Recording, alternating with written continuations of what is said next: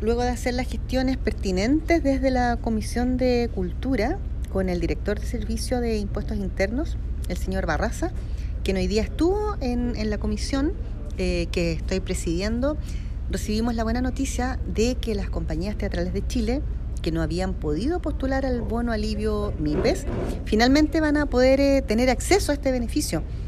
Eh, entendiendo que serán más de 500 trabajadoras y trabajadores de compañías que son emblemáticas que recibirán este beneficio. Esta ayuda es trascendental para un sector que ha sido fuertemente afectado por la pandemia y es una gran noticia que, me pone muy contenta y por supuesto a todas las compañías a lo largo de Chile que se van a ver beneficiadas porque van a ayuda de tantas familias además que no habían podido acceder a estas ayudas económicas la, el beneficio no estaba haciendo distinción y esta interpretación sin duda por parte del Servicio de Impuestos Internos los perjudicaba. Afortunadamente se comprometieron a hoy día, miércoles 27, solucionar el problema ya que el plazo para que ellos opten a estos beneficios vence el 2 de agosto. El plazo se acorta, pero quedaron los compromisos y los puentes establecidos para que ellos como organización a lo largo de todo Chile y todas las organizaciones que se puedan quizás encontrar en esta misma situación vean este